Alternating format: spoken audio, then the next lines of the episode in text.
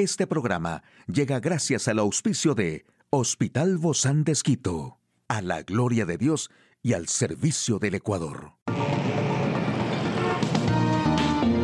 Ciudad Médica, un espacio para tu salud. Hola, ¿qué tal? Qué gusto poder acompañarte. Yo soy Ofelia Díaz de Simbaña en este mundo tan apasionante de la salud.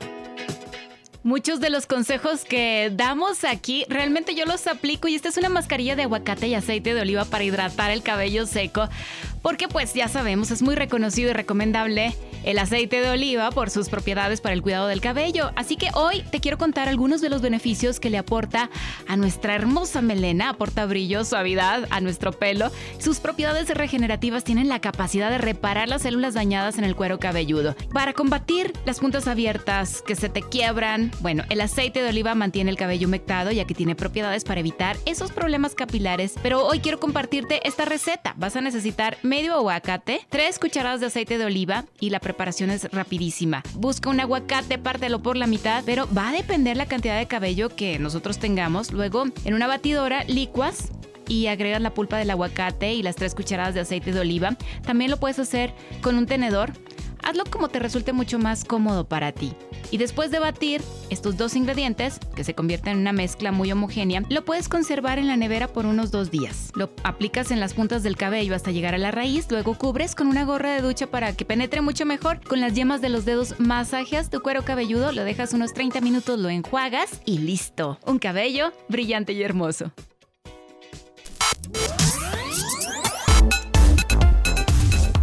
De la información más actual en el campo de la salud. A los recién nacidos se les extrae sangre para analizarla. ¿Deben los estados conservar esas muestras? ¿Tiene problemas de rodilla? Perder peso podría ayudar a ralentizar la artritis. ¿Podría el ácido fólico en dosis altas aumentar los riesgos de COVID? En un momento lo sabremos. Bueno, como cada año nacen en Estados Unidos unos 4 millones de bebés y en sus primeras 48 horas de vida, a casi todos se les pincha el talón para extraer una muestra de sangre y analizarla para detectar problemas genéticos y metabólicos potencialmente mortales. Pero estas pruebas de laboratorio no utilizan todas las gotas de sangre recogidas en tarjetas de papel de filtro. Por ello, los estados se quedan con las manchas de sangre seca, que sobran, a menudo, sin el consentimiento o el conocimiento de los padres. Michigan es uno de los estados que pide permiso a los padres para utilizar las manchas de sangre sobrantes de los recién nacidos. Según expertos, la mayoría no lo hacen. El estado, en los Estados Unidos, examina a los recién nacidos para detectar más de 50 enfermedades, como la fibrosis quística y el hipotiroidismo congénito, porque es crucial identificar y tratar esas enfermedades en las primeras etapas de la vida del bebé. Muchos médicos y especialistas en bioética dicen que es necesario establecer normas para el uso de las manchas de sangre. Y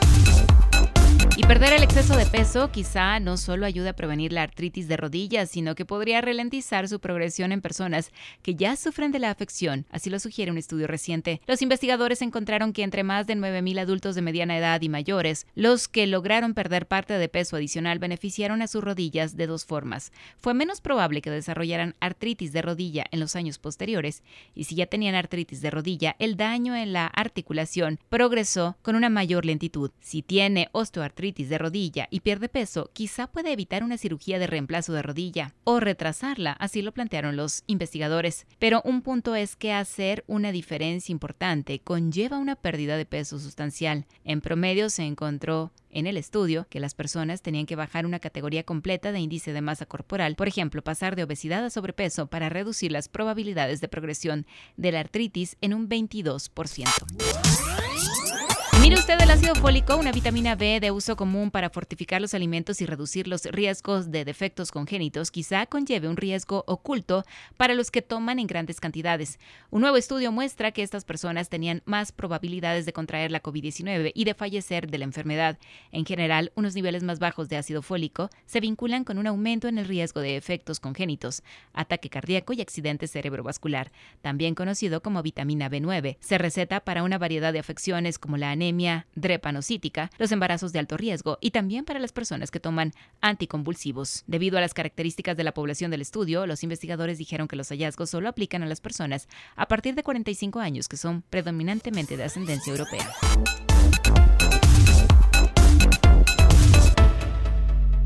Hoy en Médico Directo hablaremos sobre las disfunciones sexuales en las mujeres. ¿Quiere saber usted más de este tema? Lo invito a que nos acompañe. Una charla amigable con nuestro invitado.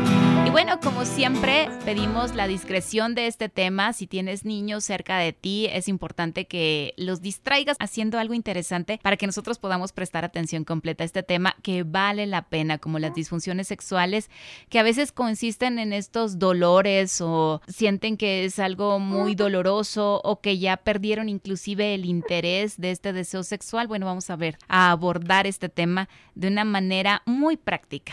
Y le damos la bienvenida a nuestra amiga y también querida experta, la doctora Mónica Ortiz. Ella es médica sexóloga con especialidad en terapia familiar y terapia de pareja. Muchas gracias, Moni, por acompañarnos el día de hoy. Bienvenida. Gracias, Ofe. Saludos a todos. Muchas Siempre gracias. feliz de poder compartir estos temas. Ahora queremos hablarle a las parejas. Estamos abordando este tema desde qué hacer esposa tiene una disfunción sexual. Y sí quisiera empezar hablando así rápidamente cuándo ya es una disfunción sexual y cuáles son las más frecuentes para que puedan podemos un poquito ubicar. Porque a veces creemos que solamente el hecho de que la mujer diga, ay, tengo dolor de cabeza, el famoso y el típico dolor de cabeza.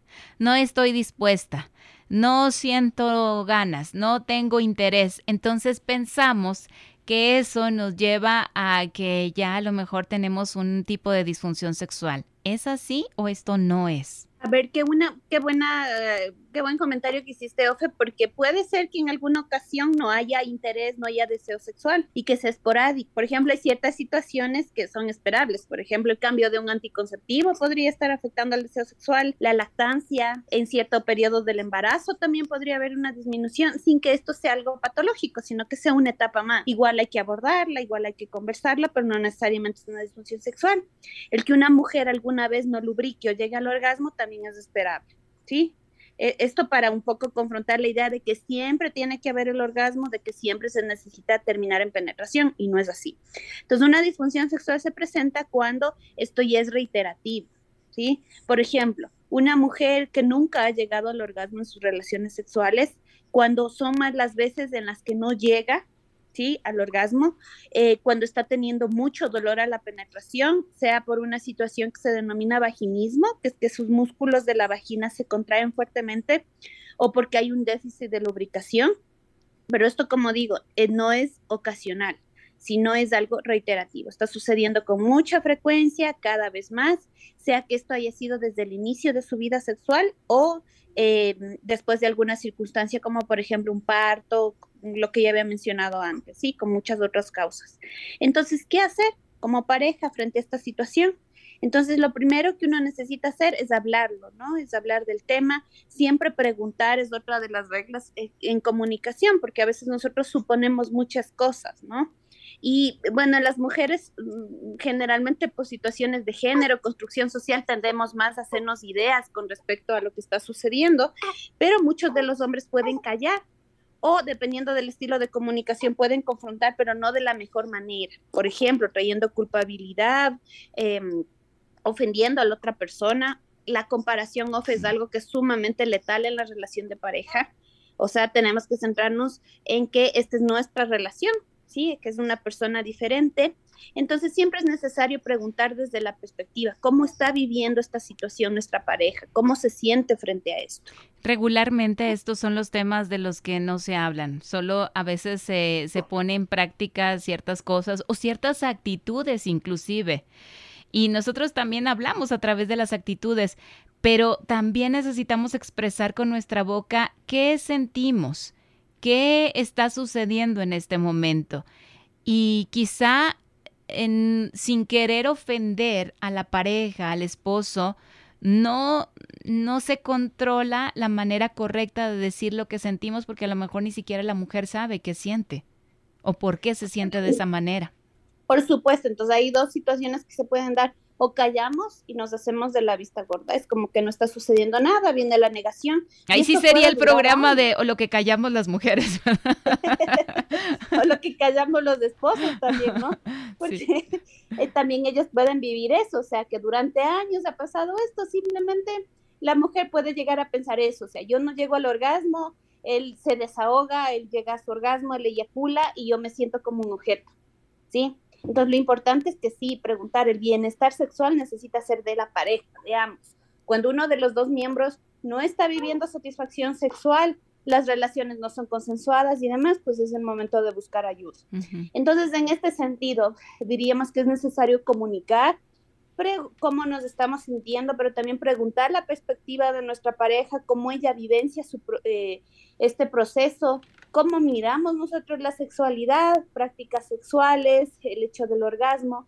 Y esto, Ofe, por supuesto que en la mayoría de los casos se recomienda, por no decirlo siempre, eh, la intervención de un profesional que va a poder guiar de mejor manera eh, la conversación entre ambos, que va a, poder hallar cuál es la causa y el posible tratamiento. Ahora yo veo aquí un factor muy, muy importante, que quizá pase a la pareja que en este momento nos está escuchando, al esposo o a la esposa que en este momento nos sintoniza.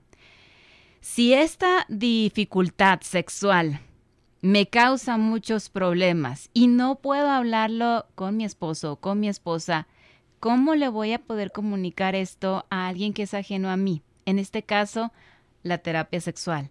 En este caso, acudir quizá a tu llamado, a tu consulta. Sé que es un problema, pero si tengo dificultades para decirle a él o a ella, aún mayor voy a, ¿cómo voy a ir? ¿Cómo llego, Moni?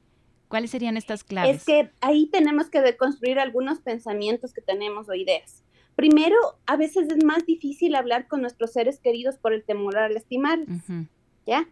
Segundo, tenemos que tener en cuenta que la conducta de eh, la consulta de sexualidad, como la de salud mental y de cualquier otra área, eh, no es algo diferente, ¿sí? Igual está basado, hay que quitar este mito, este miedo, el estigma que hay con respecto a estas consultas, por supuesto, y saber que hay un profesional que está formado para saber cómo guiar, ¿sí? Que no me va a juzgar, no se va a asustar de la situación y que tiene las herramientas para poder encontrar más bien la causa y el diagnóstico y el tratamiento que nosotros estamos requiriendo.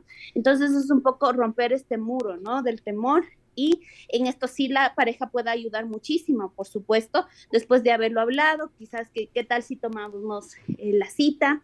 Y después en la terapia también pues se va a necesitar, por supuesto, también eh, su colaboración. Hay muchas técnicas sexuales o cosas que se pueden hacer en comunicación en las que se requiere la colaboración de la pareja.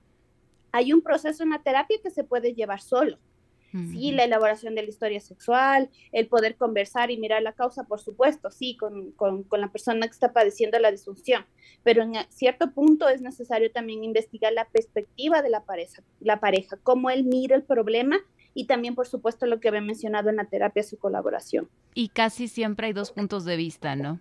Sí, porque las personas miramos la vida quizás de diferentes perspectivas, pero si lo miramos así, Em, aprendemos a ser complementarios, ¿no? Hay un alto porcentaje, Moni, de, de, problemas sexuales en la mujer que no se dicen o regularmente se habla de esto. No, no, o, o, sea, desde, la, desde los años, por ahí, desde la década de los 60, así como más, se habla con mayor interés de esto, ya la, la mujer se empodera mucho más con respecto a su sexualidad, pero todavía hay muchas cosas que se callan.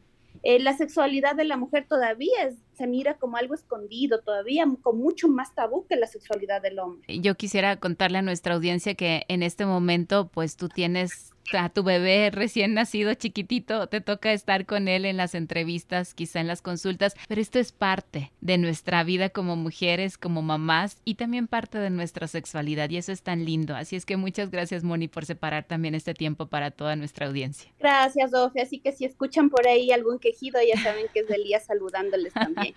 Quiere participar de la entrevista. Muchísimas gracias, doctora Mónica Ortiz, sexóloga médica, terapista de parejas del Hospital Bozán de Esquito. A usted amigo y amiga, a seguirse cuidando, por favor. Hasta la próxima. Un espacio para tu salud.